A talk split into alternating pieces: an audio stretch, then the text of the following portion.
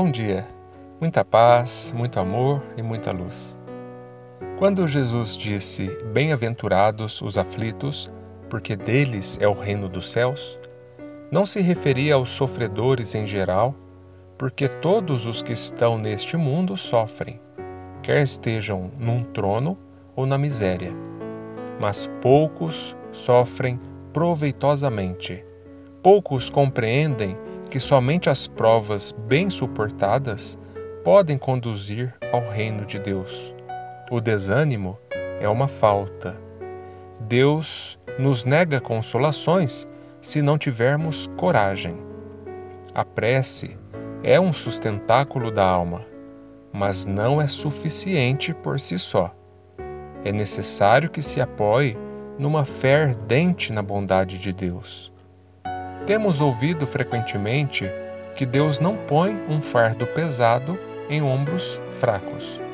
O fardo é proporcional às forças, como a recompensa será proporcional à resignação e à coragem. A recompensa será tanto maior quanto mais penosa tiver sido a aflição. Mas essa recompensa deve ser merecida e é por isso que a vida está cheia de tribulações. O militar que não é enviado à frente de batalha não fica satisfeito, porque o repouso no acampamento não lhe proporciona nenhuma promoção. Sejamos então como o militar, e não almejemos um repouso que enfraqueceria o nosso corpo e entorpeceria a nossa alma. Fiquemos satisfeitos quando Deus nos envia à luta.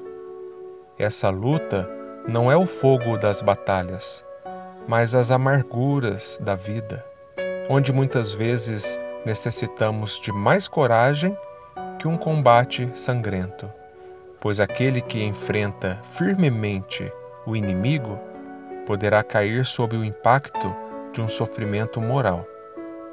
O homem não recebe nenhuma recompensa por essa espécie de coragem, mas Deus lhe reserva um lugar glorioso. Quando nos atingir um motivo de dor ou de contrariedade, tratemos de nos elevar acima das circunstâncias. E quando chegarmos a dominar os impulsos da impaciência, do ódio, da raiva, ou do desespero, digamos com justa satisfação: Eu fui o mais forte. Bem-aventurados os aflitos.